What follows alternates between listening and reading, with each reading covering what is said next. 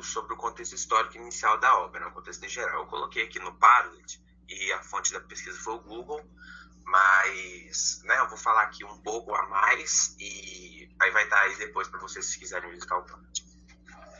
É, Helena ele foi publicado em 1876 e ele é um romance urbanizado. E uma das características desse romance, né, de, do Machadista, do Machado de Assis, é que ele é uma transição, né, de dois movimentos literários aí que na época em que foram publicado, né, tava aí neste período de transição, né. É, o período em questão que estava à tona na época era o, roman, o romantismo, né. E essa obra aí de Helena, de fato, ela é um romance. Porém, no, ao decorrer da história, né, chega lá no final, vocês vão ver o porquê, é, a obra ela se torna aí do movimento do realismo, né, que tem como característica aquilo que tem aquilo que é o sentido real, aquilo que de fato acontece na nossa vida, né? Nem que tudo é um mar de rosas, mas sim tudo, né, sempre né, acontece ali as porcarias, né, sempre. E a primeira publicação de Helena foi no, na, na, no folhetim do Jornal do Globo. E após essa publicação, né, como Machado ainda não possuía o seu grande reconhecimento, ele passou a ser reconhecido é, depois de sua morte, ou seja, depois né, que ele morreu, aí que veio a criar novelas, é, revistas sobre críticas, é, até um livro físico criaram, né?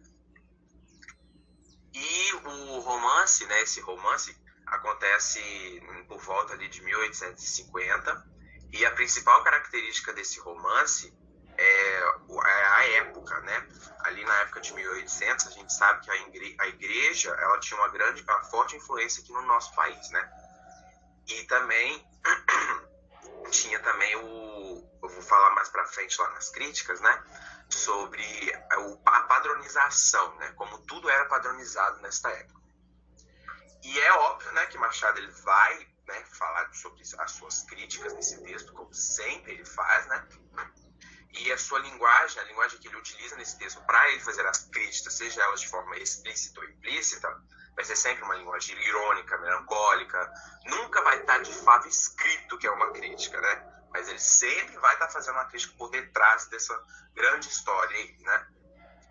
E outra característica também é que a história, ela é narrado em terceira pessoa, porém, ela também possui um narrador onisciente, que é Helena. Ou seja, narrador onisciente é, é um personagem e um narrador, ou seja, ela faz parte da história, porém, ela também sabe de tudo que está acontecendo ao redor.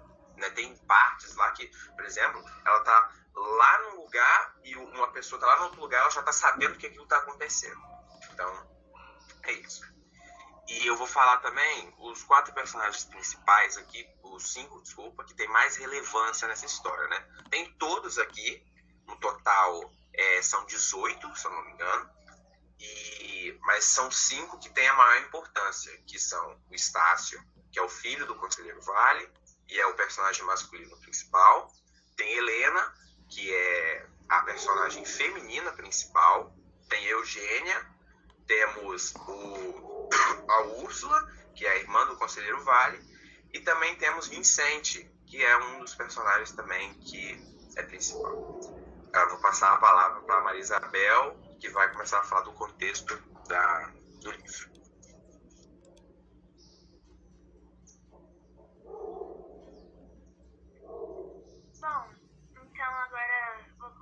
falar sobre o contexto da história até o capítulo 9. E a história. Gente, tá dando pra minha vida direitinho, né? Beleza.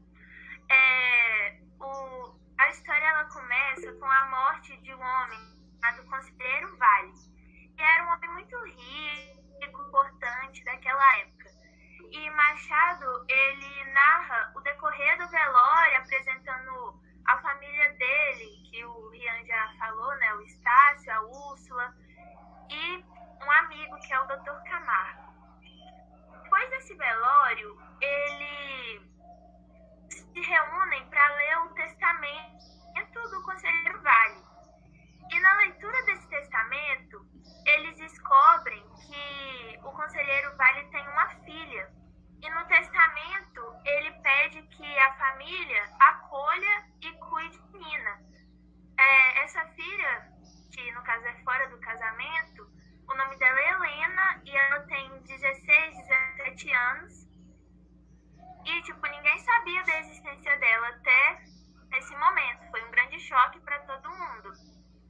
E a dona Úrsula e o doutor Camargo, eles não ficam muito felizes com a ideia. Mas o Estácio, ele entende que era vontade do pai e aceita a Helena na casa deles. Aí, no caso, Helena chega na casa. E no começo, ninguém gostava dela. A dona Úrsula tinha, não se sentia bem com ela em casa, mas Estácio ele tentava ter uma relação com Helena. Até que ele leva ela para visitar a casa, para eles poderem se conhecer melhor. Aí eles visitam o escritório do pai deles, no caso o conselheiro Vale, né? E nesse momento que eles começam a ter uma conexão. Eles se identificam e começam assim a se entender como irmãos. É, e com o tempo, todos da casa eles começam a gostar de Helena, porque, como o Machado descreve bem detalhadamente, ela é uma pessoa muito doce, muito prestativa, muito talentosa. Ela é uma pessoa, tipo, incrível, vamos colocar assim. E com isso aparece o Vicente, que é um escravo de 16 anos, que ele seria. que ele gostava de Helena, seria, tipo, apaixonado por ela, sabe? E nesse nesse meio assim de paixão e romance, também tem Estácio e Eugênia. É, o Estácio, no caso, ele tem vontade de pedir em casamento Eugênia, que é a filha do Dr. Camargo, né, o amigo da família. E ele vai até a casa da moça para conversar com ela e ele queria, ele foi com a vontade de pedir ela em casamento. Mas aí eles conversam bastante sobre tudo, sobre a vida, sobre o relacionamento dos dois. E ele vai embora sem pedir ela em, em casamento. Quando ele chega em casa, ele recebe uma carta de um amigo dele que tinha ido morar fora do país, que é o Luiz Mendonça. Na carta fala que ele voltou para o Brasil que vai ir para o Rio de Janeiro para ver o amigo de um longo tempo. Aí, no caso, é a primeira vez que aparece o Luiz Mendonça na história. Depois que o Estácio lê essa carta e passa um dia, é, Helena vê um casal andando a cavalo. E ela fica com muita vontade de andar a cavalo também ela chama o Estácio e fala que ela teria muita vontade de andar a cavalo igual a moça que ela viu. E Estácio ele se oferece para para ensinar ela a andar a cavalo. Só que quando eles vão, ela, a Helena pega o cavalo e simplesmente sai andando, tipo, ela já sabia andar a cavalo. Ela fez aquilo de falar que sabia só para ela ter uma desculpa para poder ter um tempo com o irmão. E aí eles vão cavalgar por um longo trecho e eles conversam sobre tudo, sobre a vida, sobre se o dinheiro traz mesmo felicidade, várias coisas assim bem profundas. Aí a Helena ela fica muito curiosa sobre uma casa com uma bandeira azul. E depois disso eles voltam. Depois que eles veem essa casa e conversam bastante, eles voltam. Só que na volta, quando eles estavam quase chegando em casa, a Helena fala uma coisa que deixa o Estácio bastante intrigado. Que ela fala que. Ela fala assim. Sou uma pobre alma lançada em um turbilhão. E quando ela fala isso, Estácio, ele fica preocupado com os sentimentos de, da Helena, com o que está acontecendo com ela. E ele tenta entender e pede pra tia, porque ela era mulher, né? Ele pede a tia para conversar com ela, porque ele achou que, tipo, a tia ia se entender melhor com a Helena. Depois que o Estácio peça com a tia dele, chega o Dr. Camargo na casa. E que é, no caso, o amigo e, no caso, o futuro sogro dele, né? Ele queria casar com a Eugênia. E chega com a proposta pro, pro Estácio ser deputado. Só que o Estácio, desde o início, fala que ele não tem nenhum interesse em ser deputado. Não é uma coisa que é, ele não quer, não quer por nada mesmo. E todo mundo fica tentando convencer o Estácio que aquilo é o certo. A Eugênia conversa com ele, o padre Melchior, todas as pessoas conversam com ele para ele para convencer que ele devia se candidatar. Aí ele fala que ele vai conversar com Helena, porque a opinião de Helena ela importa bastante nesse quesito. E quando ele conversa com Helena, ele, ela fala que ele deveria se candidatar e que era uma boa opção. E no livro fala que ele até pensa que poderia tentar se candidatar. No caso, a opinião de Helena foi a que ele resolveu seguir. E depois dessa conversa, a Helena saiu e depois quando o Estácio foi tipo procurar ela, ver ela, ele olhou pela janela e viu que ela estava lendo uma carta. Nessa, e ele ficou achando que essa carta era algo relacionado a romance, e aí ele ligou com o que ela disse e ficou pensando que talvez Helena tivesse apaixonada ou algo do.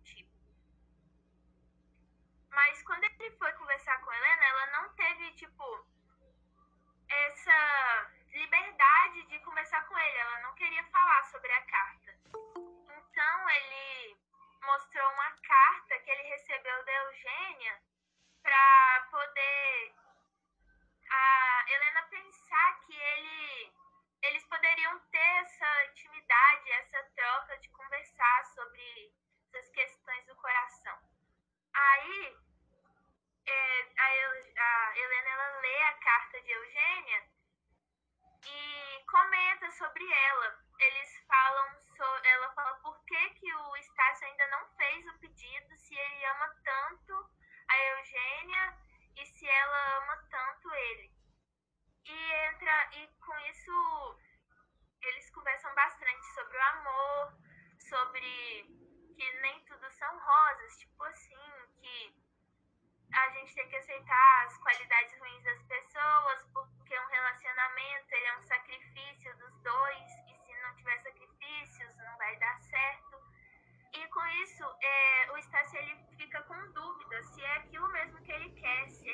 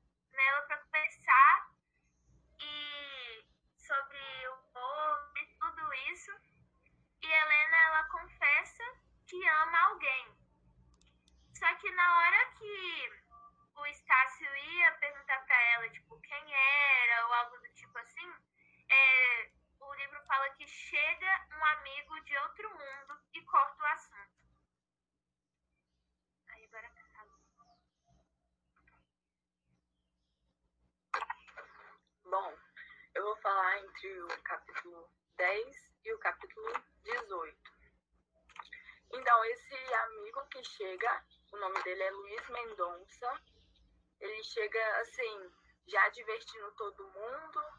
Cita, até a história cita que ele é uma pessoa mais comunicativa, assim, que diverte todo mundo, conversa com as pessoas. E é, Estácio vai até ele para contar né, sobre a sua irmã. Ah, agora eu tenho uma irmã que descobri porque meu pai morreu. Foi contar né, as novidades. Também, nesse, entre esses capítulos, acontece o aniversário do Estácio, que ele faz até uma festa e de noite, assim, todo mundo ali se divertindo, tem valsa. Luiz Mendonça até casa, casa não, é, até dança com a Eugênia, que vai, né, casar com Estácio, e eles são até a atração da festa. Eles dançam ali, todo mundo fica encantado com o talento dos dois.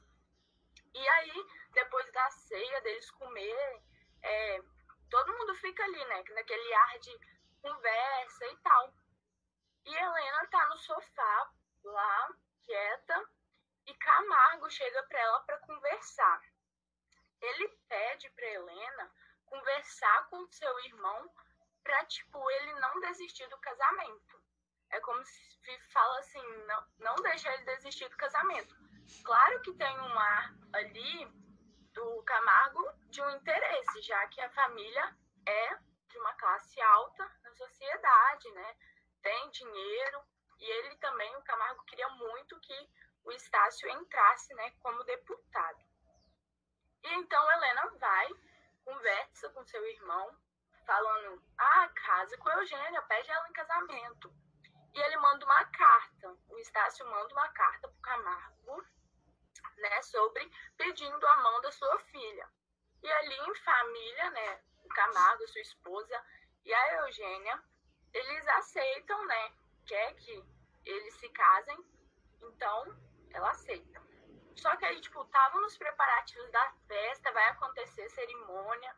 Só que acontece um imprevisto, que é a madrinha da Eugênia, o nome dela é Dona Clara, ela tá muito doente, num estado muito grave, que até, gente, se eu vi cachorro, moto, vocês não reparam não. Então eles estavam. Acontece esse imprevisto, eles vão, né, para uma cidade vizinha visitar ela, porque a mulher já estava quase morrendo. E então, nesse período em que está na viagem, lá na chácara, né, do senhor Vale, né, também está acontecendo coisa. O Mendonça, ele começa a nutrir sentimentos por Helena. E Estácio sempre vivia mandando carta para a tia dele, a tia Úrsula, e para a irmã. E numa dessas cartas para Helena, ele até fala que não gostaria que Mendonça se relacionasse com a irmã dele, porque acharia que isso seria um tipo de traição de amizade, não queria, né? É... Aí, nesse período, né, que ele começa a nutrir, o Mendonça começa a nutrir sentimentos por Helena, o Rian caiu, ele já volta. É, todo mundo começou a perceber, né, o modo que os dois, a Helena e o Mendonça, estavam agindo, né? Então, o padre até outros colegas amigos da família começaram a cogitar um, um casamento como se ele estivesse num suposto relacionamento. Mendonça fica muito feliz com a situação da Helena, tipo, tá mandando sinais, assim, que ela tá, tipo, pronta para se envolver num relacionamento. Então, Mendonça, né, nessa alegria toda, ele escreve uma missiva pro Estácio, e eu vou ler aqui o que estava escrito na missiva. Ele fala assim: Vem quanto antes, tenho ânsia de abraçar-te e ouvir de ti o mesmo consentimento que me fará o mais feliz dos homens. Estácio, quando recebeu essa carta na outra cidade, ele voltou para Andaraí, onde acontece né, essa história, é a cidade. É, ele volta para Andaraí no mesmo dia que ele recebeu e de noite ele já vai conversar com Mendonça perguntar, e aí, o que está acontecendo? Quais são as suas intenções com a minha irmã? Eles conversam e tal, e Mendonça não, Estácio, ele tinha a vontade também de saber o lado da sua irmã. Tipo, tá, ele tá falando isso, mas o que Helena também acha sobre? Então ele esperou até a manhã seguinte, conversou com Helena, ela falou o que estava acontecendo. E então o Estácio, né, falou assim: ah, agora eu vou pedir conselho pro padre. Só que o padre, ele tava já cogitando o casamento, já tava numa fanfic doida querendo que os dois também se casassem, né? O Estácio tava noivo, né? Então ele, eu acho que ele até propõe para que os irmãos casem no mesmo dia. Então, é, Estácio fala nessa conversa em que tá o Estácio padre, ele fala: Ah, eu não acho que a minha irmã ame Mendonça. Eu não acho que ele é a pessoa certa para ela. Não acho que esse amor vai dar certo. Então ele fica meio inseguro em dar a bênção dele para a sua irmã e para o seu amigo. E aí agora a Duda vai continuar falando. Bom, os meus capítulos são do 19 ao 28. Então Estácio foi lá conversar com o padre e depois disso Mendonça chega no local com a mesma intenção, para pedir conselho para o padre. E ele pergunta a Estácio sobre a posição dele diante do casamento, e eles acabam discutindo. Estácio então depois chega em casa e conversa com Helena, e acaba ficando em choque com a resposta dela, porque ela diz que repudia o comportamento dele com o Mendonça, que ele acabou ficando chateado, e disse que desejava ainda mais o casamento por conta dessa proibição vinda da parte dele com Mendonça de ficar chateado, ela escreve um bilhete e pede para Estácio levar até lá, tá? porque ele já ia lá se desculpar. Mas ele acaba no caminho relendo o bilhete e queima ele. No outro dia, Estácio e Luiz conversam, se desculpam, mas Mendonça tinha desistido do casamento e Helena conversa com ele, reconquista, né? E eles acabam ficando noivos de vez. Estácio ficou com aquela mistura de sentimentos na cabeça e resolveu ir à caça numa certa manhã. Ele acaba vendo Helena e o padre naquelas cavalgadas que a Bel falou lá no começo, que eles sempre, rotineiros, sempre iam cavalgar, só que estava naquela casa de bandeira azul do trajeto. Tem uma casinha lá, eu não sei se a Bel falou, mas tem uma casinha lá que eles ficavam observando. Aí ela estava lá, né? O que, que ela estava fazendo lá? Ele se esconde para ver o que estava acontecendo e acaba cortando a mão com os espinhos. Ele continua curioso e foi até a casa depois que a irmã saiu, pra, com a desculpa de que pedir ajuda com o ferimento. Era uma casa super simples, pobre, e lá morava uma pessoa chamada Salvador. Ele fica puxando assunto com ele, só que não consegue nada em relação a Helena, e acaba indo embora. Quase na hora do jantar, ele vê o pajem chorando pela janela, e Helena com as mãos no rosto dele, secando as lágrimas. Então ele vai lá, surta com Helena, briga com ela, e os dois ficam tristes e saem correndo chorando para os quartos. A Helena nem janta dia.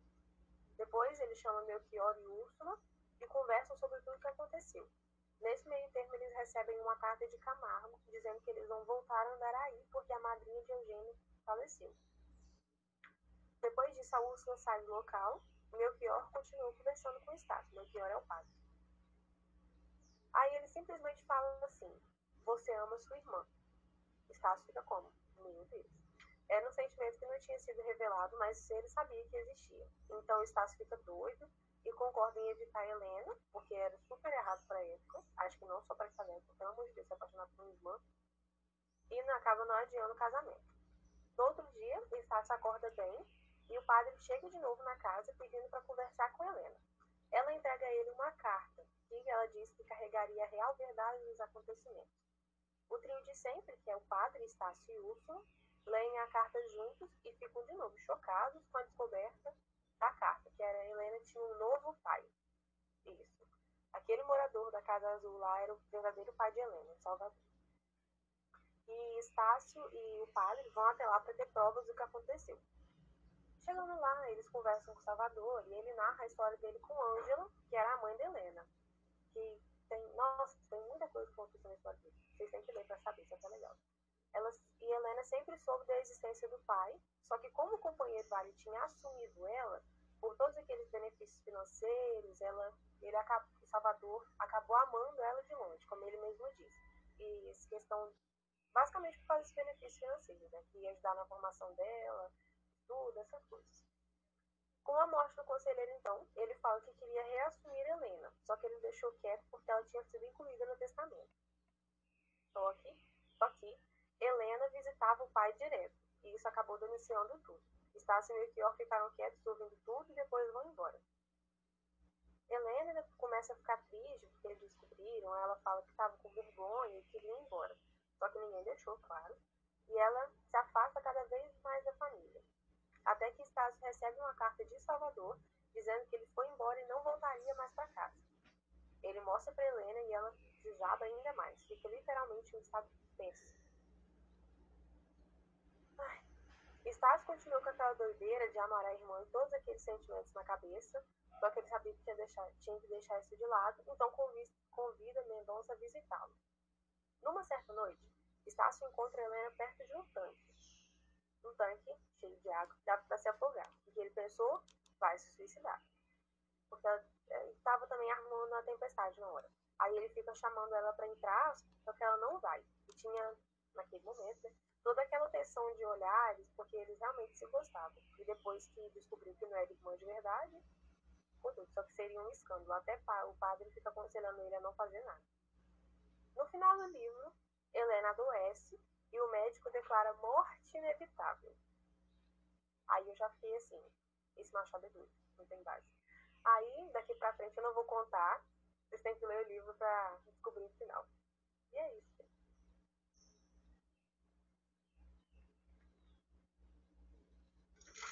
Elas fizeram a contextualização, né, professor, de cada não é de cada capítulo, né, de cada parte aí, né, que dividimos.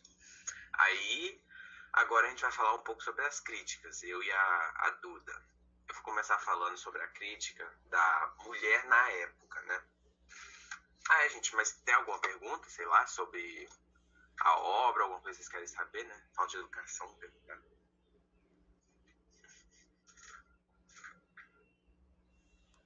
É, pelo visto ninguém. Enfim. É, ah, nas críticas de Machado, né? Ah, vai ter que ler, né, Pedro? Infelizmente. A gente não pode falar do final. Enfim. É, eu vou falar sobre a crítica da mulher na época, né? O contexto, né, que se passa aí de 1850 e na, e na, na época de 1800, né, nos anos 1800, era tudo diferente, né? Principalmente um quesito gênero, né? É, a gente sabe como a mulher era inferiorizada na época, né? De fato, né? Um exemplo que eu citei aqui no, no Perlet foi quando o Estácio ele surge né, a necessidade dele voltar para casa. Né? Ele tinha que voltar para casa porque havia problemas para resolver. Só que o problema, na verdade, era ver a irmã, né? ele estava com ciúme, mas enfim. É, ele tinha que voltar para casa para. Né, isso aí que eu acabei de falar. E o, o doutor Camargo, que estava junto a ele, e também a sua noiva, né, Eugênia, é, o doutor Camargo logo indagou assim, né? Tipo assim, né, no momento. Problemas financeiros, né? Essa relação aí, como que eu fiz? Que eu pensei na minha cabeça, né? É, a pessoa, ela só indaga quando é uma mulher. Vocês já pararam pra perceber isso, principalmente nessa época? Tipo, só por ela ser mulher, o cara já chega falando. Problema financeiro, né? só porque era a irmã do conselheiro Vale que estava é, administrando tudo. E aí, como eles eram uma família muito importante, eles eram uma família da elite, da burguesia, moravam num bairro muito nobre, né, um bairro de Andaraí, no Rio de Janeiro, e tudo, né, girava em torno daquele conselheiro Vale. Só que após a sua morte, a sua irmã, Úrsula, ela veio a cuidar de tudo. E, e essa referência aí do Dr. Camargo dele falar problema financeiro, né, diretamente ligado à sua irmã só por ela ser mulher, simplesmente, ela ser mulher. Outro exemplo também é como o, a enaltação do homem, né, pelas famílias. É um, um dos personagens ali, o, o nome dele aqui, eu vou para o filho do coronel, Coronel Macedo, desculpa, O Coronel Macedo, ele possuía dois filhos. Ele possuía dois filhos, uma moça e um rapaz. A moça era mais velha e o rapaz mais novo. A moça ela possui, ela tinha 26 anos de idade e o rapaz teria 20. Só que, olha para vocês verem, o rapaz ele tem 20, ele morava fora, morava em São Paulo, estudava direito e vivia lá com a burguesia também, porque ele fazia parte da burguesia. Já a moça, ela teria 26 anos e ela nunca teria saído da casa do pai. Então, olha para vocês, ele como que lá na, no, no, nos anos 1800, como tudo era diferente de hoje, né? Aí o Gilson te pediu para eu falar da época de hoje também, né? Que como hoje a mulher, ela é, vamos dizer assim, enaltecida na época, né? Na época lá, eu li um negócio, que a mulher era considerada uma máquina de fertilidade. Era só isso para ela servir, mais nada. Né? Servia só para coisas ilícitas, né? Como sempre, que é o homem, né? E para gerar novas vidas, né? E já hoje é tudo diferente, né? A gente vê como que a banda mudou, né? A banda toca de outro jeito hoje. Devido a movimentos feministas, é, a mulher ela vai criando cada vez mais seu lugar na sociedade patriarcal. E isso é muito bom, né? Porque a gente vê a diferença, né? A inclusão desses indivíduos na nossa sociedade. Essa daí é uma das críticas in, é, implícitas. Machado não deixa nítido, mas a gente consegue perceber a partir do contexto histórico. Agora é a dúvida. Outra crítica que a gente percebeu foi a questão da política, porque como é tipo assim, Machado nesse texto aponta a política como um bem-estar social. Camargo sempre tinha aquilo de que queria, que queria inserir o Estácio na área, para ele ser deputado, eu acho, no nome e ele alegava que isso era necessário para como honrar o seu lugar na sociedade, já que o seu pai, que era um conselheiro, não estava mais ali. Ou seja, queria inserir ele lá para ele continuar naquele patamar, né? Chegando um caso mais alto. E na atualidade, eu acho que político ainda é influência, óbvio, só que não tanto como naquela época. Mas ali tem outra coisa que dá pra gente perceber, que é o status social. Como que o status social influencia tanto na vida e no pensamento das pessoas que estão ali. A outra crítica é contra a riqueza, elite e burguesia, e no decorrer da obra a gente consegue ver diversos comportamentos e falas de Estácio, que era um membro da corte. Ele, para mim, basicamente era um rico mesquinho, como diz hoje, né? Aí ele tinha, eu percebi que ele tinha muita repugnância pela pobreza. Uma coisa que a gente consegue ver é quando ele entra na casa de Salvador pela primeira vez, que ele vai pedir ajuda para aquele ferimento, e ele consegue ver que aquela casa é super pobre, que não tem aquela diversidade de móvel coisa falta de objetos, né? E o almoço de Salvador, na hora que eles estão lá, Salvador vai almoçar. E o almoço dele era um pão, porque ele não tinha condição de ter mais nada. Aí ele, inclusive, oferece almoço para Estácio e ele recusa, só vai almoçar em casa. E também são várias questões que são discutidas na conversa dele com o Salvador, que eles vão, diante do que eles vão falando, né? Que Salvador diz que os ricos não compreenderiam as lutas da miséria porque não seria falta de esforço dessas pessoas que estão nela, e sim exceções e falta de oportunidades. Ele cita como fardos, concurso de circunstâncias e caiporismo. Caiporismo é quando é infeliz e azarado no que faz. Comparando com a atualidade, claro que o pobre ainda é discriminado, né? tem aumento diário da desigualdade social, e o mundo, nosso mundo, acaba que as pessoas pensam somente no seu próprio umbigo, na sua própria vida, no que, que ela vai sofrer com determinada determinado fato que ela faz. E é isso.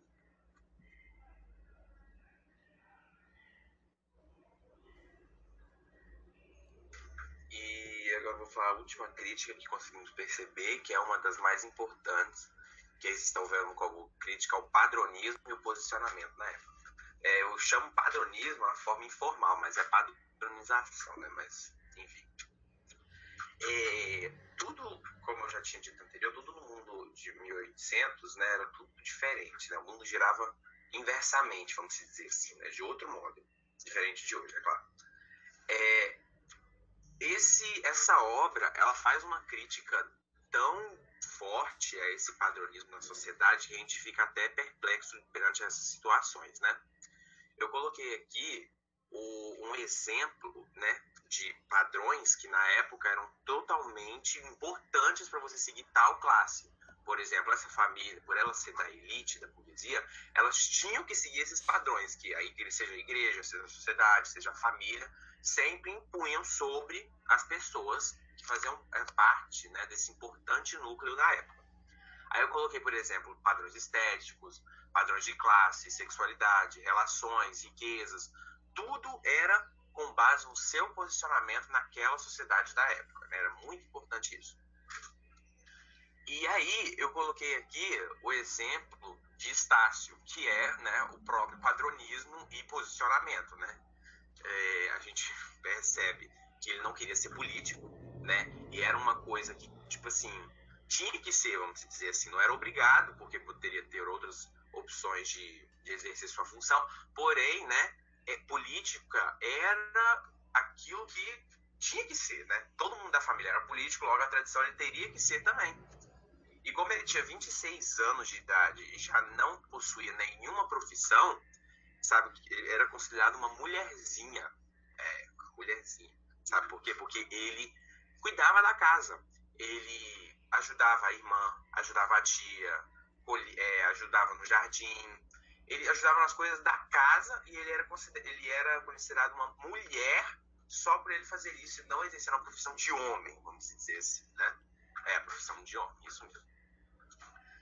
E, né? E também temos o casamento. Né? A gente sabe que na época tinha que, o homem tinha que casar, não adianta, né? Chegou de certa idade, bom, tem que casar. E não importa a idade da mulher nesse caso aí também, se ela tinha 11, 12, 13, se o homem escolhesse aquela, ela tinha que casar com ele na força da vontade, na obrigatoriedade. O problema era dela, ele tinha que casar com ela. E Estácio, quando ele chegou aos 26 anos, né, e Estácio, apesar de ter 26 anos de idade, ele não era casado, ele não namorava nem nada. E por, ele, por esse motivo, ele era, se né, na sociedade da época, ele seria considerado como homossexual, justamente por ele não possuir relações com, é, com pessoas, né? E nesse caso surge aí esse casamento com Eugênia, né, essa, esse daí, para, vamos dizer assim, né, tem que acontecer, pô, tem que acontecer, porque senão ele é, ele é, ele é gay, vamos dizer assim, né? Por ele não querer se casar, ele vai ser uma coisa que ele não é. Né? Isso era uma coisa da época também. E outra crítica também é a relação entre familiares. Né? Não sei se vocês perceberam, mas o Stas ele era apaixonado na irmã, né? Na irmã, né? Entre aspas. Ele era apaixonado na irmã. Uma coisa que, vamos dizer, se ele dissesse, né? Se viesse à tona na época, provavelmente ele seria queimado vivo pela igreja, porque a igreja na época era cheia dessas, né? Seria expulsado da família seria uma abominação, ele seria jogado no lixo praticamente, né? sairia da elite para o lixo. E traduzindo, vamos dizer assim, todo, tudo isso para hoje, né? A gente vê que tudo mudou, né? Hoje não tem mais esse negócio de serviço para homem e para mulher, né? Tanto o homem quanto a mulher ajuda em casa, né? Isso hoje é normal, devido à, à evolução da sociedade, apesar de agora ela estar retrogredindo, mas enfim. E também essa questão do casamento. Né? Eu, por exemplo, e várias outras pessoas da sala não querem se casar, pelo visto, né? Se você não quer se casar, não quer dizer que você é uma coisa, entendeu? Tipo, eu não quero casar, não quer dizer que eu seja homossexual, eu não quero casar, não quero, porque eu não quero casar, não quero ter relações com outra pessoa, né? Eu não penso nisso. E, tipo, sei lá, gente, essas coisas na, lá na época eram normais. Hoje isso é o normal. Né? Hoje as, nós da, daqui, da juventude, das pessoas, elas pensam de outra forma. Elas, né? Letícia. elas pensam de outra forma, né? E lá na época era, eles pensavam de outro jeito. Aí tem também Desculpa, pessoal, Letícia é muito serelepe essa menina, pelo amor de Deus. Tem também, aí a outra parte é, são das relações entre pessoas da família, né? Assim, vamos lá. Eu não apoio isso, né? Deus me livre, gente. Imagina você casar com a irmã sua, sei lá, enfim. Só que nesse caso, ela não era irmã dele, só que ele não sabia, né? E aí era nítido que se ele dissesse lá na época, ele seria queimado vivo. Hoje em dia ele não seria queimado vivo, mas vamos dizer assim que ele seria apredejado. Né? Ele seria apedrejado, provavelmente, né? Porque a gente, você, sei lá, querer se casar com uma pessoa que você tem tanto laço, né? Um laço forte, mas né? Tipo assim, eu respeito. Eu não vou tacar pedra em ninguém, né? Mas assim, eu só acho, né? Tem, mantenho distância. Enfim, foi isso as críticas. Qualquer coisa, se tiver alguma coisa. Yeah. Eu queria Oi. falar um negócio, é. O Pedro comentou, meu Deus do céu, mas ele também não nasceu junto com ela, por isso não desenvolveu o sentimento de irmão. Justamente.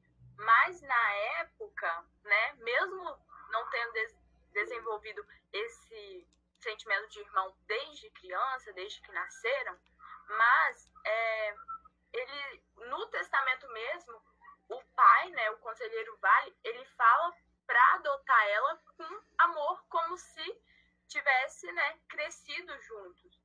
E é, ao decorrer, né, do livro, dos primeiros capítulos, eles vão desenvolvendo esse amor, claro que um pouco um pé atrás, principalmente da dona Úrsula, mas depois, com as qualidades da Helena, com tudo aquilo que ela né, fazia, era uma pessoa muito encantadora, é, ela foi desenvolvendo um amor, sim. Só isso. É isso, professor. Aí agora eu vou passar a palavra para, acho que para Maria Isabel ou para Karen, não sei não. É para mim mesmo. Que nós vamos falar sobre as referências que o Machado ele deixa na, durante a obra. A primeira referência que eu vou falar é uma referência política, a política, que ele diz assim, é, a política é uma noiva importuna, mas se todos conspirassem a favor dela, não seria ele obrigado a desposá-la? O que seria isso? Que a política, o cargo na política, é, pode ser uma coisa assim que aborrecer, desgastar, uma coisa indesejada, que não é, não tipo, uma coisa boa que a pessoa quer. Mas se todas as pessoas, elas querem, elas apoiam que a sua ação seja entrar para a política, você vai fazer aquilo, porque é meio que a opinião das outras pessoas, sabe? Que conta mais do que que você acha, tipo isso. E a outra referência é a referência à Bíblia, que no livro diz que Estácio ouviu atento estas vozes como a que a serpente lhe apontava para a árvore da ciência do bem e do mal. Menos curioso que Eva, entrou a discutir filosoficamente com o réptil. Ou seja, quando Estácio ele estava ali em um impasse, em uma situação nova, ele não se deixou levar como Eva, que foi e pegou o fruto. Ele buscou um meio de discutir e de argumentar em vez de se ludibriar e só ir e fazer o que está descrito. É tipo isso. Agora é a Eu também falar mais duas referências. A primeira é sobre a mitologia grega, que no trecho assim. Helena ajudava neste trabalho, um pouco parecido com o de Penélope. É, Penélope ela foi uma heroína mítica, ela era filho, filha de Icário e ela era esposa de Ulisses. Então, é, é, eles, essas referência fala justamente na hora que Helena está ajudando Estácio a arrumar uns livros, uns documentos lá num episódio de algum capítulo. E é porque eu não li o conto, né, da Penélope, não sei se é assim que falam, dos mitos, né? Não li sobre ela, mas é o que eu li é que ela tipo era delicada, paciente, paciente e tudo mais. É, outra referência é sobre a Bíblia, que dizia assim: A prece é a escada misteriosa de Jacó. Por ela sobem os pensamentos ao céu, por ela descem as divinas consolações. É, essa referência é citada quando Helena ela está muito triste. No episódio do aniversário de Estácio, depois ela vai da conversa com Camargo, ela chora horrores, horrores, horrores. Ela chora muito, fica muito triste, tem uma insônia e ela não consegue dormir, então ela pega e reza. Então, cita isso, né? Porque na Bíblia fala, né, quando Jacó estava ali dormindo sobre a pedra, ele sonhou com uma escada e nela os anjos subiam e desciam. Agora a Bel de novo. É, tem muita referência da Bíblia, como a Duda disse. Ah, e a Kevin falou, e eu pensando que só tinha essa referência de Adão e Eva no dela.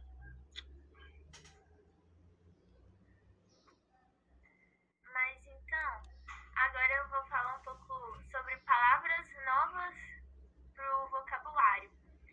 Nossa, esse livro, ele tem um milhão de palavras. Um milhão que eu nem fazia ideia do que significava.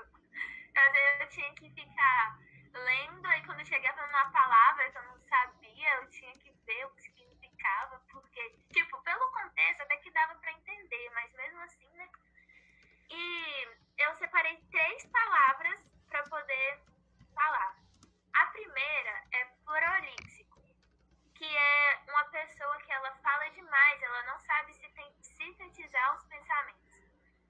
E eu, um exemplo que eu pensei, que se eu estiver errada, professor, você pode me corrigir, é que, por exemplo, o Rian é prolíxico. Com isso, se atrapalha ao expor suas ideias.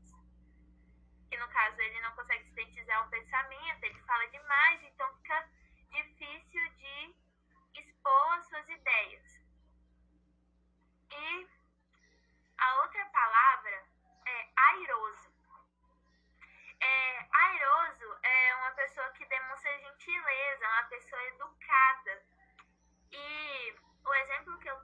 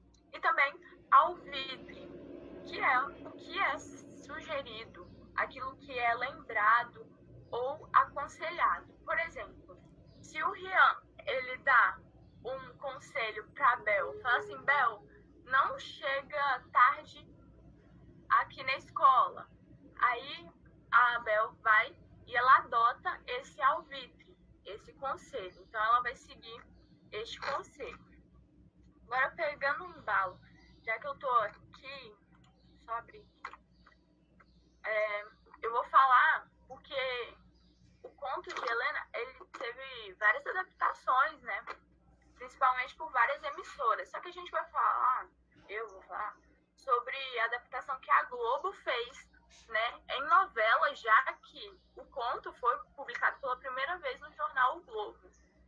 Então, é, foi adaptado numa novela de 20 capítulos em 1975 e passava, foi ali durante o mês de maio e passava no horário de 18 e 15, né?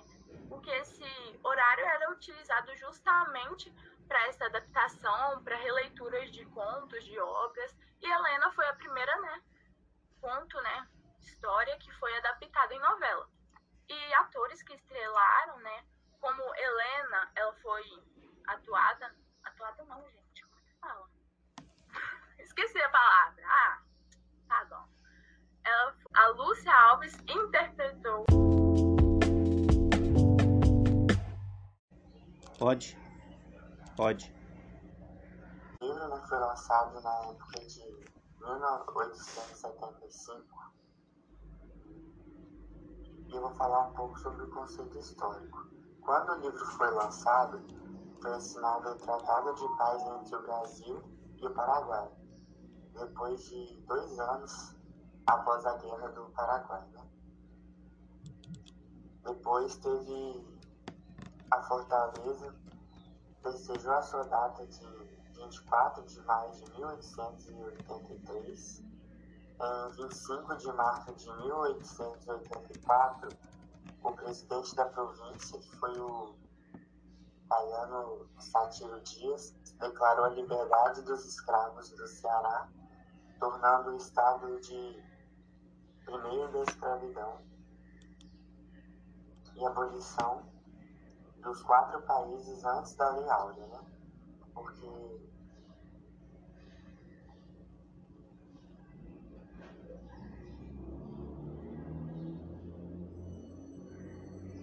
a abolição da escravatura no Brasil aconteceu em 13 de maio de 1888, por meio da Lei Áurea, e ratificou a extinção do trabalho escravo dos negros em nosso país. A abolição da escravatura foi o resultado de um processo de luta popular que contou com a adesão de parcelas consideráveis da sociedade brasileira, além de ter sido marcada pela residência dos escravos, o Brasil foi o último país da América a abolir a escravatura. Isso aconteceu meio quando o livro foi publicado, né?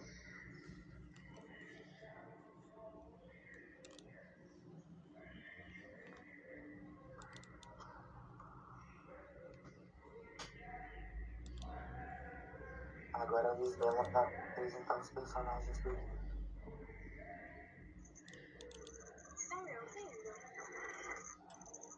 Sim, amiga, dá pra ouvir. Ai, perfeito. Bom, vou falar sobre os personagens. Primeiro, o Eugênio, que ele é de fato o principal da história, e o livro descreve, descreve ele como alvo de cabelos castanhos, de olhar negro e plácido, e em sua fisionomia, como em todo o seu ser, transluziam indícios de uma índole pacata, doce e branda. O Eugênio, ele de fato, ele era empenhado nos atos eclesiásticos dele, ele gostava daquilo, ele de fato queria ser padre, e desde o início do livro a gente consegue ver ele criança, rezando e tudo mais. A Margarida, o livro descreve ela como morena, de olhos grandes, negros e cheios de vivacidade de corpo esbelto e flexível como um pendão da embalda. Francisco Antunes, ele é o pai de Eugênio E o livro descreve ele como fazendeiro de medianas posses, trabalhador, bom e extremoso pai de família, liso e sincero em seus negócios. Principalmente essa parte do sincero a gente vai ver no enredo. A senhora Antunes é a mãe de Eugênio e esposa de Francisco Antunes. O livro fala que ela tinha um espírito propenso a acreditar em superstições e agoros. Umbelina ela é a mãe de Margarida. O livro descreve ela como velha escrava, matrona gorda e corada, de rosto sempre afável e prazenteiro. Temos também alguns personagens terciários que irão se destacar na história, como o padre mestre diretor, que era o padre diretor do seminário onde Eugênio estava, e ele recebe e lê os poemas de Eugênio para Margarida. E nessa parte o texto diz que ele estava cheio de assombro e altamente escandalizado.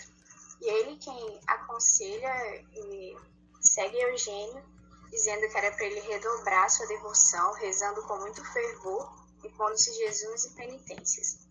Luciano ele aparece em determinado momento da história e ele era um aspirante do amor de Margarida.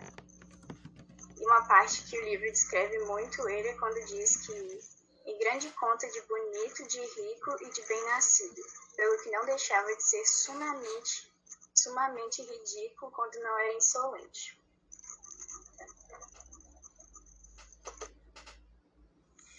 Então, gente, eu vou falar um pouco sobre o enredo e, para ficar de melhor entendimento para vocês, eu quis dividir ele em tópicos.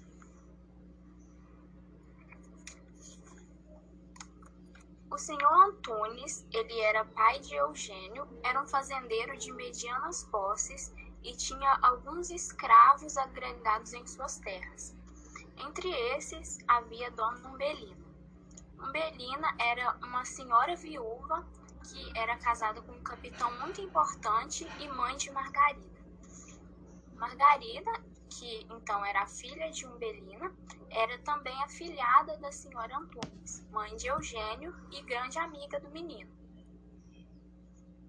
Certa vez, quando a Margarida era ainda pequena, ela tinha dois anos e estava brincando no quintal.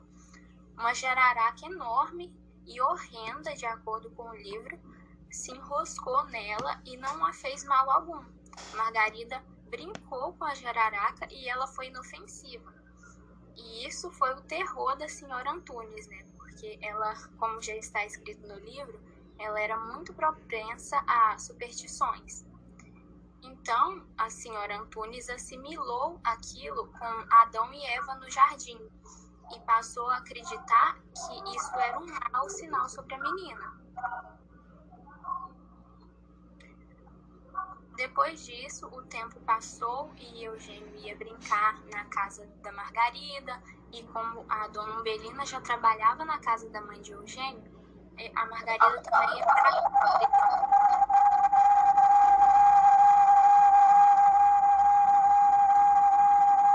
Guilherme, seu microfone tá ligado.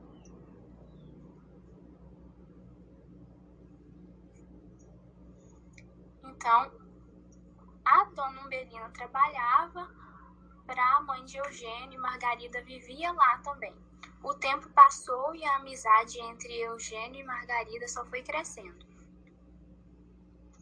No livro fala que Eugênio era um menino tímido, dócil e inteligente e tinha religiosas. Era de extrema vontade dos pais que ele se tornasse padre então, como Eugênio já era propenso a coisas religiosas e tinha uma índole pacata, os pais resolveram mandar ele para o seminário estudar para padre. Então, para se despedir de Margarida foi uma luta. Eugênio e Margarida choraram e tudo mais. Ao chegar lá no seminário, o Eugênio ficou bem melancólico causa da saudade que sentia da amiga e de casa. Então ele passou a escrever poemas sobre Margarida. E esses poemas eram sobre a amizade deles, sobre a saudade que ele tinha de Margarida e tudo mais. Porém, esses poemas foram encontrados no seminário e levados para o padre diretor. Então, o padre diretor, ao ver esse poema, ele ficou escandalizado. Ele deu uma bronca, mas uma bronca tão feia no Eugênio por ele estar escrevendo libertinagem sobre uma menina. E o menino ficou muito assustado com que mal, o tamanho mal que ele estava fazendo por querer bem uma menina. E tentou muito, mas muito mesmo, esquecer a Margarida. E ele no livro conta que tamanha era a aflição dele que toda vez que ele ia dormir, ele orava e pedia para que Deus tirasse a amiga da cabeça dele porque ele não queria estar fazendo esse tamanho pecado. Quatro anos depois, o Eugênio ainda estava no seminário. E depois de tantas penitências durante esses quatro anos que Eugênio cumpria para esquecer Margarida, essas penitências foram cada vez o deixando mais cabisbaixo e taciturno, que é uma pessoa de poucas palavras, e ele foi ficando doente. A mãe de Eugênio, então, passou a saber do seu estado e insistiu que ele viajasse para visitar os pais.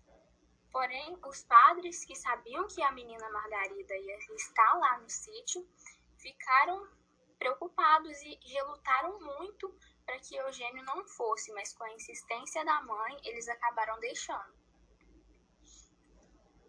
É, ao chegar na casa dos pais, né, Eugênio encontrou Margarida e ficou deslumbrado em como ela tinha crescido e mudado. E aos poucos essa amizade que ele tinha com Margarida acabou se tornando amor. E quanto maior se tornava o seu amor por Margarida, menos ele queria ser padre. Até que um dia Eugênio tomou coragem para dizer para a mãe que não tinha vontade nenhuma de ser padre. Mas a mãe, que era muito supersticiosa, ela não esquecia da cena se enrolando, da cobra se enrolando em Margarida e da menina inofensiva e da menina intacta e a cobra não lhe fez nenhum mal. E pensou que isso era um, um mal da menina, outra vez tentando atrapalhar a vocação tão pura e nobre de Eugênio, que era de ser padre. Então, ela ficou muito brava e proibiu Eugênio de ir para a casa de Margarida, e que se ele continuasse indo e desobedecendo, ela mandaria ele já de volta para o seminário. Então, Eugênio ficou extremamente abalado e perturbado, se trancou o dia inteiro no seu quarto e logo depois ele passou a se encontrar escondido com Margarida todas as noites. Até que certa vez aconteceu um mutirão na casa de Umbelina e Eugênio foi lá escondido e tinha um rapaz chamado Luciano que era interessado em Margarida, mas não era correspondido e deu a maior confusão, porque ele percebeu o amor que Margarida tinha pelo Eugênio. Então, esse rapaz é, contou para o pai de Eugênio que ele andava se encontrando à noite com Margarida e levou Eugênio de volta para o seminário e disse que enquanto os padres não mandassem ele de volta, o pai não ia deixar ele voltar para casa.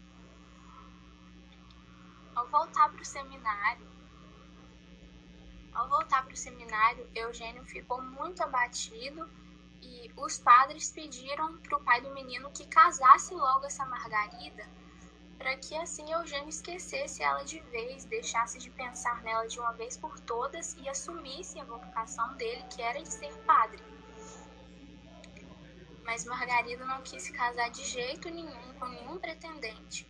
E depois de muita insistência dos pais de Eugênio, a mãe de Margarida, ela sempre quis que Margarida e Eugênio se casassem e vivessem juntos, mas depois ela foi ficando indiferente com esse assunto. Porém, a Margarida, ela não queria de jeito nenhum, ela insistiu e falou que não ia casar com ninguém. Então, eles expulsaram a dona Umbelina e a Margarida do sítio, já que eles, ela não queria cumprir as ordens Passou o tempo e Eugênio ainda estava no seminário. Quando ele completou 20 anos, ele recebe a notícia do padre diretor de que Margarida tinha se casado. Então ele ficou muito abalado, pensou que Margarida era uma traidora e enquanto ele estava esperando e tentando tirar ela da cabeça, ela estava lá com outro. Mas Margarida não, se, não tinha se casado. Ela trabalhava para sustentar a casa, a mãe e uma senhora. As duas já estavam velhas, então Margarida tinha que ser o sustento da casa. E Margarida no livro, ela é descrita como uma menina muito bonita e que apesar do rosto bonito e saudável, nesse tempo em que a Margarida estava sustentando a casa, ela sofria mal de coração e que ela estava que nem uma fruta, bonita por fora, mas podre por dentro. E o dever de Margarida era cuidar de sua mãe e a sua única esperança era a volta de Eugênio. O tempo foi se passando, a história foi se desenrolando e a mãe de Margarida morreu. E também alguns meses depois, Eugênio se ordenou padre. Então Margarida ficou muito abatida, porque a mãe dela tinha morrido e Eugênio, que até então era sua única esperança, tinha se ordenado padre. Margarida então ficou muito doente e disse que queria se confessar a algum padre ou vigário. Então Eugênio, que estava de volta né, na sua terra natal, foi chamado para vê-la por uma criança. Eugênio entrar, ele viu que era Margarida e disse que não era possível ela estar doente, porque ela parecia muito bem e bonita. Vendo. Passado algum tempo, na primeira missa que Eugênio ia celebrar, os pais estavam muito contentes e orgulhosos e chamaram uma multidão para ver o orgulho que era o filho, como ele tinha crescido, como ele estava, né, como ele tinha seguido a vocação de padre, uma coisa tão digna e nobre. Porém, Margarida ainda continuava doente. E antes dessa missa, que a primeira missa que Eugênio ia celebrar, uma senhora apareceu ali e pediu para que ele velasse uma pobre pessoa. Então Eugênio ficou muito aterrorizado com isso, mas ele pensou que teria que velar, porque não era certo ele negar isso. Então, quando Eugênio foi ver que era uma moça que estava com rosas brancas, significava pureza, né? E quando Eugênio viu, foi destampar e ver quem era, a moça a ser velada era Margarida. Então ele soltou um grito surdo e ficou muito. Gente, não sei explicar, porque o autor passa tanta emoção que parece que você é o Eugênio. Ele ficou muito perturbado e o rapaz que estava do lado dele perguntou se ele estava bem, se ele queria celebrar a missa em outro dia, mas ele ficou ficou quieto e prosseguiu. Então, a multidão que os pais, a senhora e o senhor Antunes chamaram, foram entrando para a igreja e estava na hora de celebrar a missa. Quando Eugênio teria que fazer a introdução para começar, né, a missa, ele tirou as vestes sacerdotais, jogou elas com raiva e saiu da igreja louco. Foi esse o final do enredo da história, o desfecho.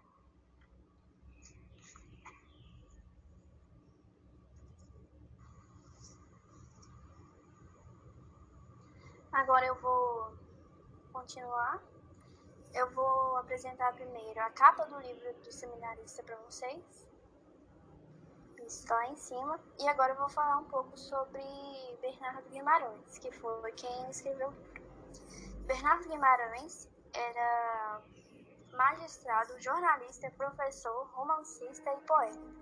Ele nasceu em Ouro Preto, em Minas Gerais, em 15 de agosto de 1825 e faleceu na mesma cidade em 10 de março de 1884. Bom, agora nós vamos falar um pouco das curiosidades importantes do livro. É...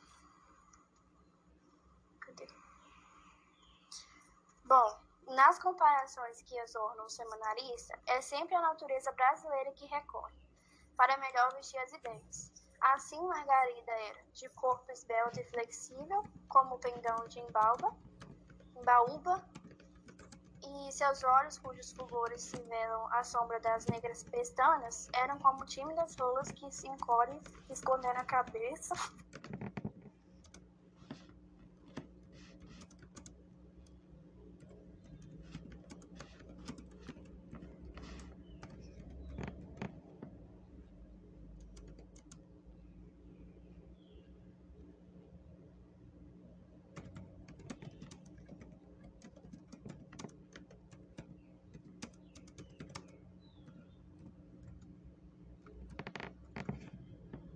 Letícia, você tá bem?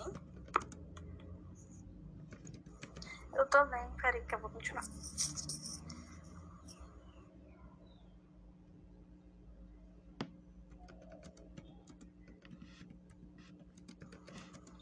E a mútua afeição das crianças era como um cipó, que nascendo entre dois tem os arbustos, vizinhos se enleia em torno deles e confunde os seus galhos, tornando-os como um só.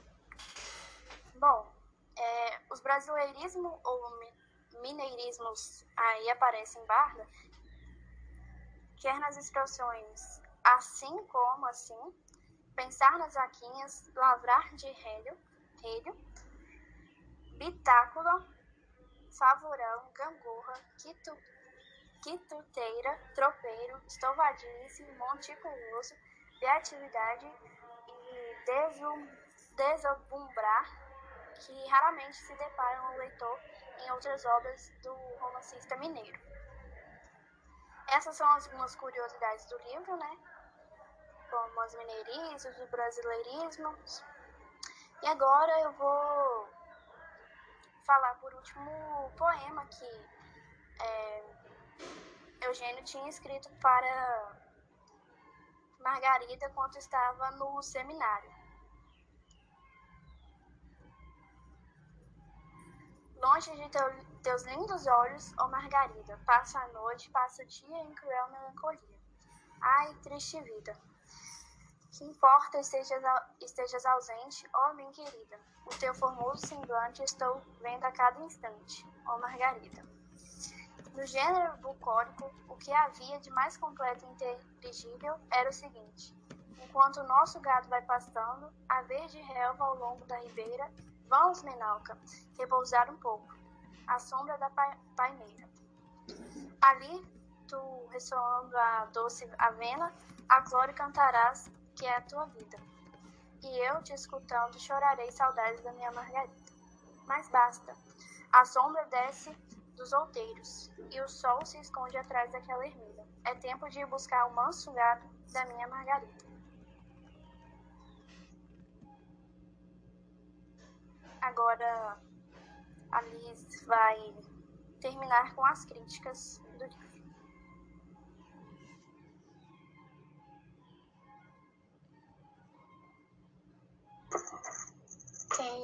Quando o livro fala sobre a Margarida e Umbelina, dá pra gente perceber uma marginalização, porque o marido de Umbelina e o pai de Margarida, ele morreu. E nisso Umbelina, ela ficou pobre e viúva. E Guimarães destaca muito isso, essa marginalização da mulher pobre. Tem, dá para fazer uma pequena comparação de Margarida com Prometeu. Depois que Margarida ela recusou se casar, ela, eles foram expulsos, expulsos e tecnicamente elas saíram de lá. E exatamente isso, Prometeu teve a oportunidade de se arrepender, porém ele não quis, ele não quis se subjugar às forças da tradição e da cultura. E foi exatamente como Margarida. Ela tinha a oportunidade de se casar, ela não ia ter que mudar e trabalhar o dobro, porque tinha mais uma mulher que ela tinha que cuidar. Então a Margarida ela teria uma oportunidade de melhorar a condição dela.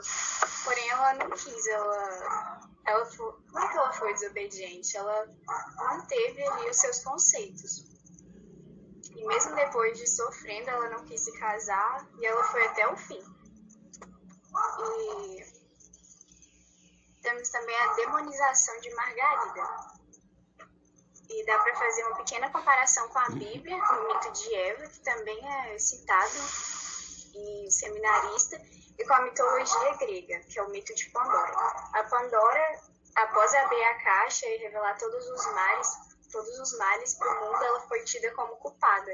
E assim como Eva, que foi a responsável por levar o mal para o mundo, através de comer do fruto.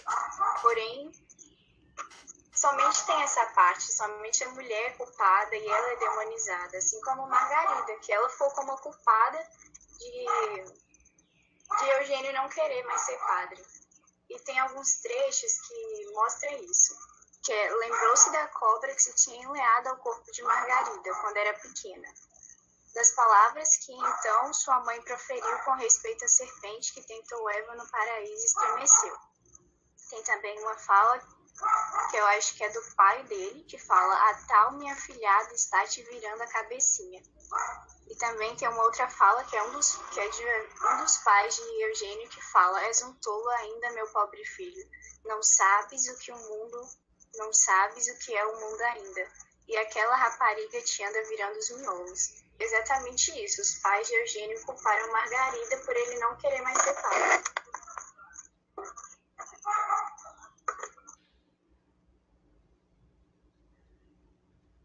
E é isso, nosso trabalho, nossa apresentação do seminarista. A gente vai deixar o link do Padlet depois. E é isso, pessoal.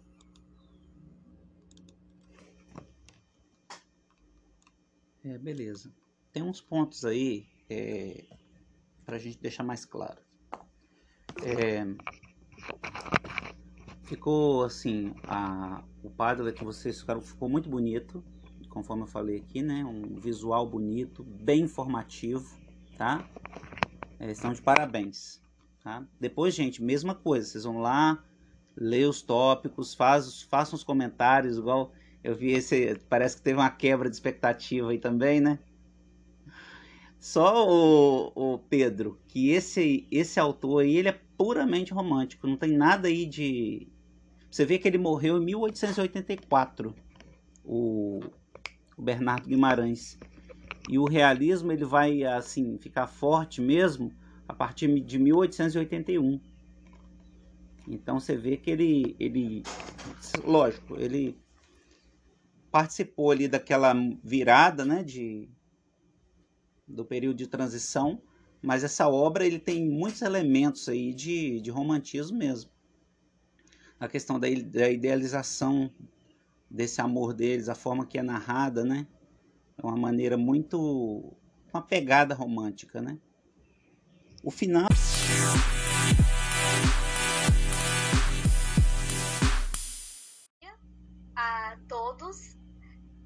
Sou a Bruna Salles, como todo mundo aqui já deve saber. É, eu vim apresentar junto aos meus colegas Graziele, Paulo e Isadora o livro José, na verdade o livro Senhora, de José de Alencar. E quem vai começar vai ser o Paulo com a narrativa e a análise dos personagens. Simbora, vamos nessa. Fazer o quê, né? Beleza então, rapaziada. Vou começar aqui falando a narrativa do negócio. Vou dar uma resumida aqui na história para vocês saberem mais ou menos como é que funciona a parada.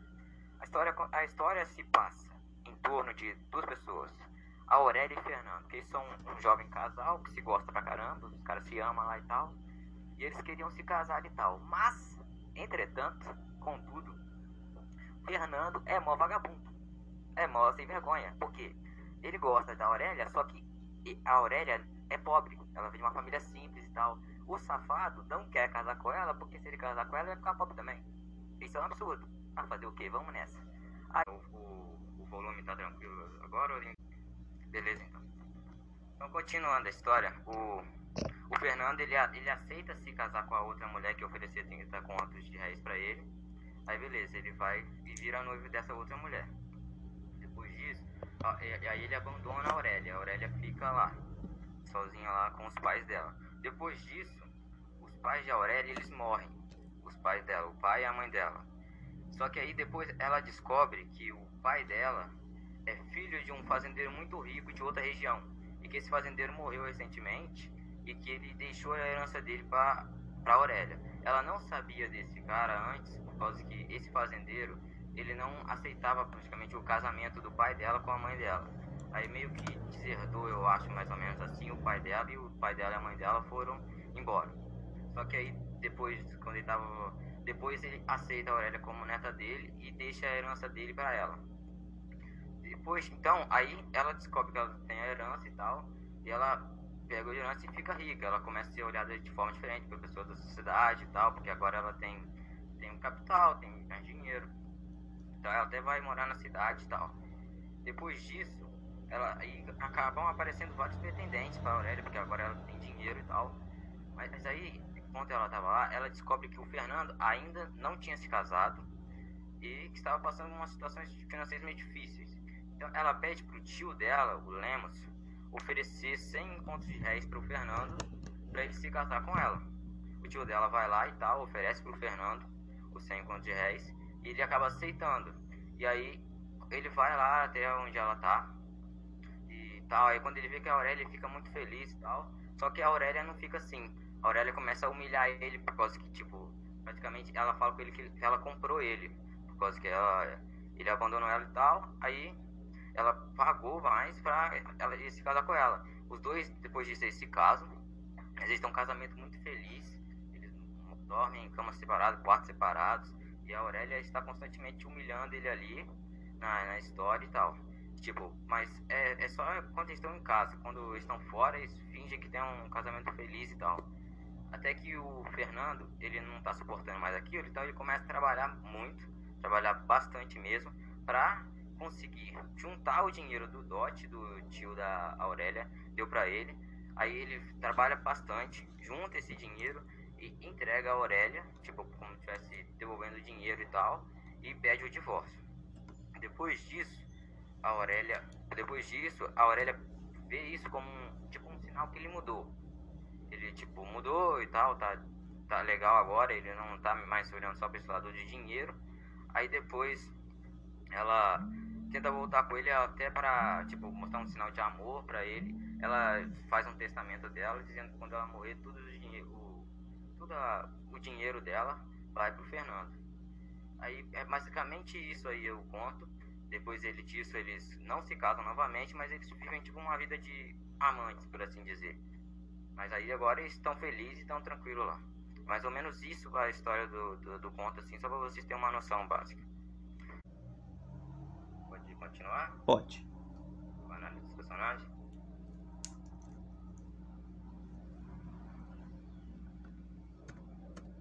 Beleza, então. Continuando com a loja dos personagens, a Aurélia era uma mulher muito, muito corajosa, com bastante destreza, também uma mulher muito inteligente e era uma mulher muito bonita, com uma beleza muito grande lá também. Fernando também era um homem muito fino, muito elegante, ele era muito carinhoso também, pelo menos com as irmãs dele ali. E depois também temos o Lemos, que é o tio da Aurélia, que é por parte de mãe, que ele é irmão da mãe da Aurélia. Ele é um cara muito alegre, muito otimista, muito confiante, principalmente com os negócios dele. Ele era muito feliz, assim. Pelo menos tem a Adelaide, que era uma mulher muito poderosa e. Como é que é? Essa palavra? Era muito poderosa e sedutora. E também ela tinha um, um grande capital, ela era bem rica, assim. Também temos a, a dona Firmina, que era uma ex-vizinha de Amélia, ela era, era viúva e ela acompanhou a. a Amélia não, a Aurélia. A Aurélia, nessa, na vida dela, assim, ela ia para junto com a Aurélia em todo aquele lugar. Temos a dona Amélia, que é a mãe da Aurélia. Temos o Pedro Camargo, que é o pai da Aurélia, que é filho do fazendeiro rico que deixou a herança para Aurélia.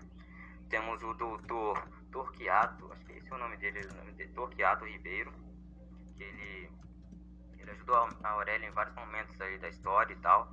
Ajudou ela em vários momentos. Ele era um homem muito bom, muito simples e humilde. E temos o Eduardo Abreu, que era um dos pretendentes de Aurélia, que apareceu durante a história. E essa é mais ou menos a análise dos personagens e a narrativa. Agora passar para a Grazi, onde ela vai falar um pouco sobre a parte dela.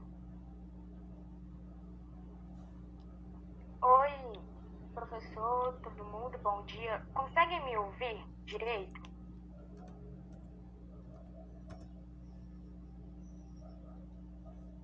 Ok, então. É, o professor pediu para abrir a câmera, mas é, eu não vou poder ficar com ela ligada muito tempo porque a conexão aqui não tá muito boa. Então, só para dar um bom dia para vocês aqui, e eu vou explicar um pouco sobre a questão do contexto histórico, na época, no caso, que é o século XIX, que é onde se passa toda a história, e também quando o livro foi escrito, e a questão da crítica. Se eu gaguejar um pouco, por favor, não reparem que eu estou um pouco nervosa. Então tá. Bom, o contexto histórico no século XIX, José de Alencar veio trazer para a gente um pouco do contexto que o casamento tinha na época. Bom, como que era o casamento no século XIX? Bom, é bem diferente do que tem atualmente. Nós vemos que no livro há um pagamento de dote. O que são dotes? Dotes são essas quantias que são pagas, no caso em dinheiro, que os pais das noivas pagam para os noivos para que ocorra o casamento. Bom, muitas das vezes nem precisava ser o dinheiro, mas podia ser algum objeto de valor, terras, vai depender né, do caso da família, que vai ser a preferência. Bom, então era assim que era. Havia o pagamento do dote, aí iam, se casavam e assim viviam. E também o livro traz é, o contexto das mulheres naquela sociedade. Hoje em dia, vemos que as mulheres elas têm uma liberdade, né, uma liberdade maior do que as moças do século XIX. Percebemos isso no caso de Aurélia, que ela tinha que viver com uma dama, né? Que no caso é Dona Firmina, porque ela não podia ficar sozinha. É, ela administrava os bens que o avô dela deixou, mas na sociedade daquela época isso não era admissível, sabe? É, eles, isso era errado no contexto da época. Por quê? Porque os homens que tinham que fazer isso. Vamos dizer que era o trabalho dos homens, como se as mulheres tivessem um intelecto baixo, entende? Machismo, né?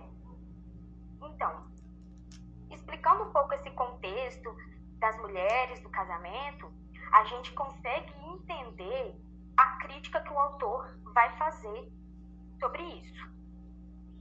Bom, vemos que o autor critica duas, tem duas críticas sobre a questão do casamento. A primeira é o casamento como um contrato, né, o casamento como um negócio. Nós aqui no século XXI vemos o casamento como algo sagrado, né, algo que não é feito sem que haja o amor entre os cônjuges, certo? Mas nessa época não era bem assim.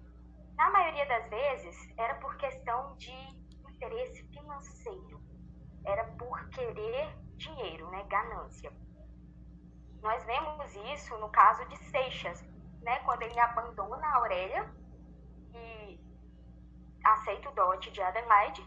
E vemos isso mais uma vez com Seixas, quando ele aceita se casar com a Aurélia, mas ele não sabe que é a Aurélia, né, nem não sabe quem é, apenas pelo dote ser mais alto que de Adelaide, né? Então, temos isso no livro, assim, o livro traz isso, né, essa questão.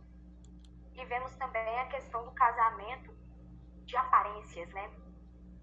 Após o casamento de Aurélia e Seixas, nós vemos o quanto que eles discutiam, né? As humilhações dentro de casa, mas perante os pais, na sociedade, eles eram um casal feliz, né? O casal perfeito. Mantinham, né, esse perfil. Então, eu trouxe aqui um trecho do livro após o casamento de, de Seixas e de Aurélia, durante a noite de núpcias, né? Há toda uma conversa por trás desse trecho, mas eu trouxe exatamente ele porque ele consegue explicar melhor né, a crítica do autor. Então aqui a Aurélia fala: vendido? Sim, não tem outro nome. Sou rica, muito rica. Sou milionária. Precisava de um marido. Traste e dispensava as mulheres honestas. O senhor estava no mercado. Comprei-o. Custou-me 100 contos de réis. Foi barato. não se fez valer. Eu daria o dobro, o triplo, toda a minha riqueza por esse momento. Então, eu acho que um tapa na cara de Seixas doeria muito menos do que essa fala, né? E uma outra crítica, assim, que eu penso que ela, que o autor, né, José de Alencar veio trazer, foi a questão da emancipação feminina. Porque as moças daquele século eram moças que deviam ser submissas, não é? Não podiam ter outra função, a não ser ficar em casa, cuidar dos maridos e etc. Mas ele criou a Aurélia, né? Vemos que no início a Aurélia era meiga, mas logo depois, vamos dizer que as circunstâncias foram fazendo com que ela ficasse assim, fria, calculista, inteligente, né? Então eu creio que ele criou essa personagem para mostrar isso, para mostrar que as mulheres não devem ser apenas submissas, né? Elas têm que sim ter essa inteligência. Então aqui eu trouxe um trecho que Dona Firmina elogia no caso Aurélia por, por essas qualidades, né? Onde ela fala assim: Agora mesmo, Aurélia, está você me dando razão e mostrando sua instrução. Quem há de dizer que uma menina de sua idade sabe mais do que muitos homens que aprenderam nas academias? E assim é bom, porque, senão, com a riqueza que lhe deixou seu avô, sozinha no mundo, por força havia de ser enganada. Né? Então vemos que ao invés dela ser manipulada, ela manipulava, né? Tanto que a gente pode ver isso na relação dela com seu tio, né, o Menos. E é basicamente isso, né? São muitas críticas, né, trechos que falam sobre isso. Então, se eu tiver esquecido de alguma coisa, vocês podem complementar também para quem já leu ou então o professor. E é isso, eu passo a palavra para o meu próximo colega.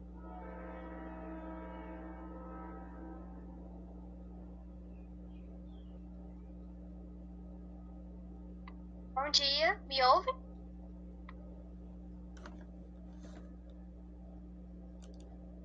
O professor pediu para abrir a câmera, só que não tem como por causa do compartilhamento. Aí, de, quando for mais pro finalzinho, eu abro a câmera para aparecer para vocês.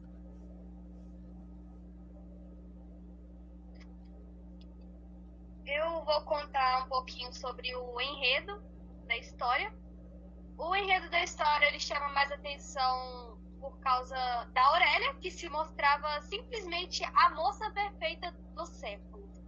No início da história, ela era meiga, ela era submissa, ela era adorável. Tanto que, mesmo sendo pobre, tinha um moço com a condição financeira muito boa que queria se casar com ela, só que ela era apaixonada por Seixas, que no caso é Fernando, e acabou que ele trocou ela e teve toda essa reviravolta que vocês estão vendo aqui no, no, no, ai, no, na narrativa que o Paulo contou. No final, ela já havia feito toda a sua vingança e ela, ao ver que é, Fernando estava trabalhando, que estava se tornando um rapaz direito, ela perdoou ela perdoou ele, esqueceu, fez como se aquilo nunca tivesse acontecido. E isso chama muita atenção porque é uma reviravolta enorme, porque você não esperava esse final, você não esperava que eles fossem ficar juntos. Eu, pelo menos, eu estava esperando uma, uma separação, ou que eles continuassem vivendo naquele naquele ódio, naquela angústia que eles tinham pelo outro, devido a Aurélia estar sempre humilhando o Seixas e Seixas querendo sair do relacionamento justamente por causa disso. Eles estavam vivendo em quartos separados, mesmo depois de casados. E o fato deles terem ficado juntos no final simplesmente me deixou surpresa e muito revoltada, porque eu me revoltei com a história. E na atualidade, nós podemos ver o casamento arranjado, que mudou bastante. Hoje em dia as pessoas se casam por amor e apenas por amor, que são casamentos religiosos, em cartórios, não importa o que seja, as pessoas se casam hoje em dia por amor e não por esses dotes, essas questões financeiras, seja ela em terra, uma casa, é, contos de réis, como vocês puderam ver aí. E o interesse, que basicamente não mudou nada. A sociedade de hoje é muito interesseira. Por quê? Vamos pegar o exemplo do casamento, que é o que está se tratando no, no livro. Ainda existem pessoas hoje que se casam com outra pessoa por puro interesse. Finge gostar da pessoa apenas pelo dinheiro que ela tem, pela fama que ela tem. Outra forma de interesse que nós temos na atualidade é a questão de a pessoa suponhamos, você é um famoso e o seu amigo, os falsos amigos, não é. E aí seu amigo se aproxima de você para ficar famoso, para conseguir ganhar alguma coisa com isso. O interesse ele ainda está muito registrado, isso está enraizado na nossa sociedade e eu imagino que não vai sair tão cedo. Uma coisa que eu queria colocar para vocês também é que o livro, o livro Senhora teve esse nome, pelo que eu entendi, pela forma que o, o Seixas chamava ela de Senhora. Ele tinha uma entonação totalmente diferente com ela. E pelo que eu entendi, é por isso que o livro se chama Senhora. E agora eu passo a, a fala para Isadora, que vai falar o poema e as curiosidades. Depois a gente vai informar as nossas opiniões.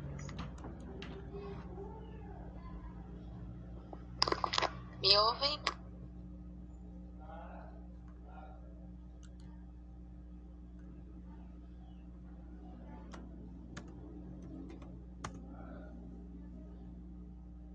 Seu microfone desligou, Isadora. Ah, desculpa. É, eu vou curiosidades. Eu acho importante é, ressaltar porque são importantes é, é, da história do autor e da nossa obra também. E eu vou falar um poema que eu acho que resume um pouco a história, que dá talvez para entender um pouco melhor.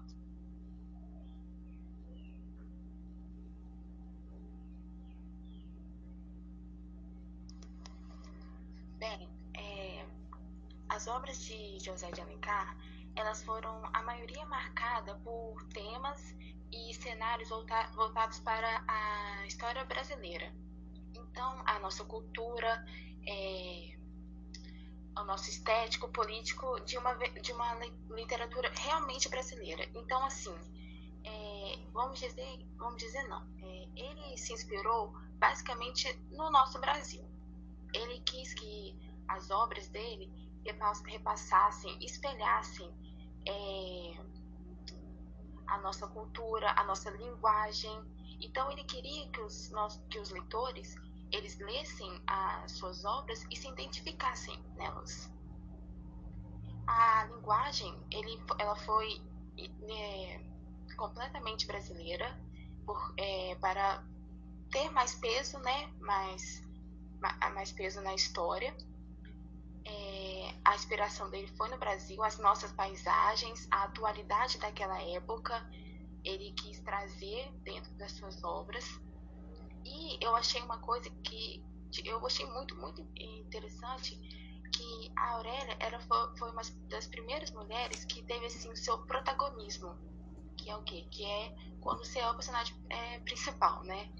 Na literatura do século XIX.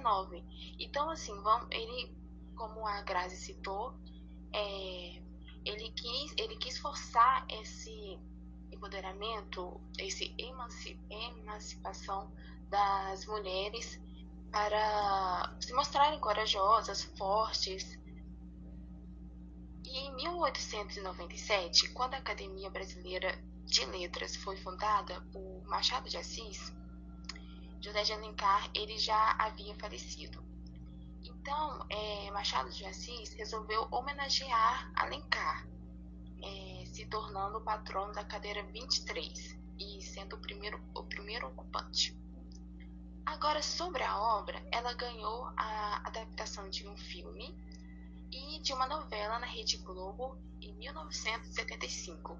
que se divide em 80 capítulos, e ela foi a sexta novela das seis sendo transmitidas.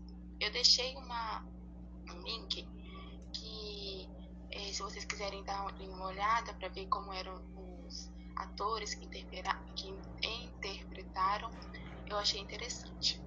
Agora a gente vai. É, eu vou ler o poema que dá assim, uma resumida e para quem não leu a obra, né, talvez é, se identifique e veja o que realmente aconteceu, o enredo da obra. Talvez se a presunção e o desdém pelo sentimento verdadeiro fossem ignorados, os dois poderiam desfrutar do primeiro e fervente toque de amor. Por que não escolheu ela? A de boa família lhe agradava melhor os olhos? Quando a senhora enriqueceu, houve uma ponta de esperança ou apenas a viu como uma oportunidade de encher os bolsos? Núpcias de servidão, sutis discussões. Senhora, apesar de ansiar pelo seu amor, não tocou. E ele há muito menos. Indiferença era o charme da rica moça, vivendo em quartos separados, com a atenção se tornando quase palpável. Talvez houvesse amor, porém com riqueza e jogo essa espécie de sentimento não valia. Sorrisos largos e olhares de ternura, pedindo aos céus que escondessem a fria verdade. Uma verdade que destacavam e apreciavam. Com muito afinco, Seixas, Seixas trabalhou como qualquer homem da época, apesar das insistências de Aurélia de que não era necessário. O marido pagou o dote que o ama, ama, amaldiçoou se despedindo da sua nunca e complicada amada. Através de sua confirmação de amor, por mais que odiasse os homens, Aurélia desfez sua casca para o seu servo liberto, convencida de que ele não era mais um vendido e que possuía valores. Mas Fernando se recusou e decidiu partir, pois seu coração já estava fundado na ambição e na soberba. Com o coração apertado, Aurélia lhe mostra o testamento, constando o nome do marido, lhe dando todos os bens após sua morte, conquistando o amor de moedas e riquezas de Fernando. Romance não está nas carícias e nas demonstrações somente. Está nos interesses nas mentiras, nas ilusões e decepções. Ao menos os dois poderão gozar da união, da união ele com sua riqueza prometida e ela com seu amor de fantasia, que fora desejado em sua inteira vida. Aí agora a gente vai falar nossas opiniões, o que que a gente achou da perspecção, ai, falei errado, é, e o que, e como a gente achou que afetou a gente.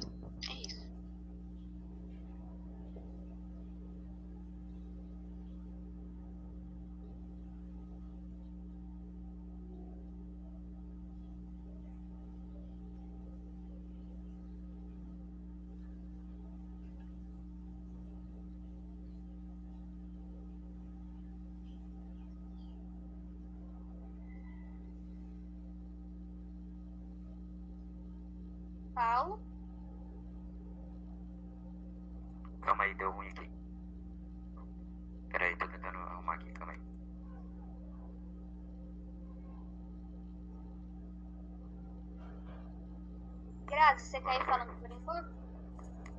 Agora foi, agora deu certo. Se quiser eu posso falar já. Pode falar. Beleza, então. Eu, eu achei meio estranho, porque, tipo assim, a, a Aurélia queria humilhar o Fernando e tal, mas, tipo, valia a pena ela ser infeliz também por causa disso? Porque, tipo, ela tava casada com ele e tal, mas ela também tava infeliz. Pra mim não valeria a pena, tipo, ter uma pessoa infeliz, mas você também ser infeliz. Tipo, ela é uma menina bonita, inteligente, ela conseguiria arrumar um cara legal e tal pra casar, tá ligado? Pra mim eu achei meio estranho porque, tipo, ela, ela casou com ele e tal, pra querer humilhar ele, mas ela viveria feliz, infeliz também, tipo, não, não valeria a pena pra mim, tipo, beleza, você quer o, o vingança pra outra pessoa e tal, mas você também vai se prejudicar no meio. Aí eu tipo achei, eu achei, por quê? E, tipo, depois de toda a história e tal, aí depois ele, ele pagou o negócio lá e tal, aí tipo assim, eles voltaram a se amar e tal, eu achei meio assim. Porque depois de tanto, tanto, tanto sofrimento no casamento dos dois, eu achei que mesmo assim eles não iam, não iam querer nada. Eu achei que eles iam continuar se odi odiando. Mas não foi assim, eles voltaram a se gostar depois e, e continuaram lá. Mas essa parte dela eu achei bem estranha por causa que, tipo, pra mim não compensa você ser infeliz a fazer outra pessoa infeliz, porque praticamente não vai mudar em nada. Se a pessoa fez mal para você, aí você vai fazer mal pra pessoa, mas você também se faz mal, não, não faz sentido. Primeiro que ela, pra mim, ela devia ter sido mais madura e ter esquecido o cara, e, e é isso. Deixado o cara lá, ele vivia a vida dele, ela vivia a vida dela.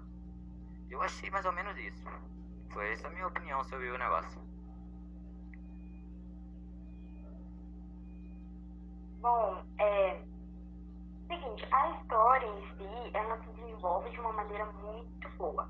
A questão dela querer se vingar, né, dela estar ressentida com relação a Seixas, depois de tudo que aconteceu.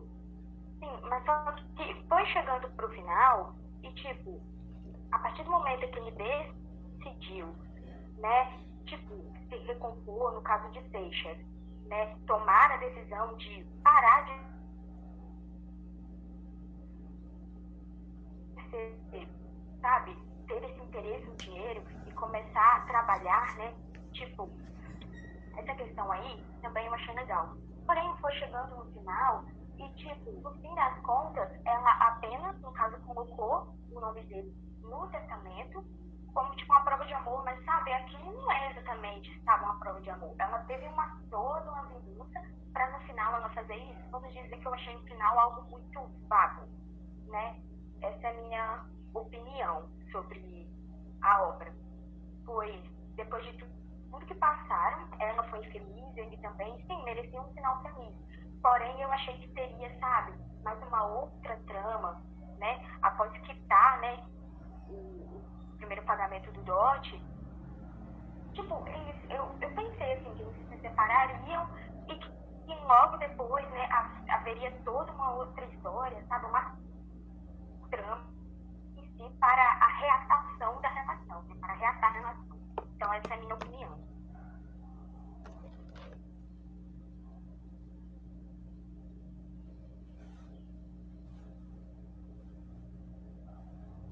Enfim, eu achei o, o final do livro me decepcionou muito, como eu já falei. É, o livro ele trouxe diversos aspectos que foram muito, muito, muito interessantes. Mas chegou um, momento que você percebe, a partir do momento que ela se arrepende, na verdade, e que ele começa a trabalhar, você percebe que o, o final ele é meio previsível e, e isso tira um pouco a graça do livro. Ele vira um, um clichê. Ele vira simplesmente um clichê.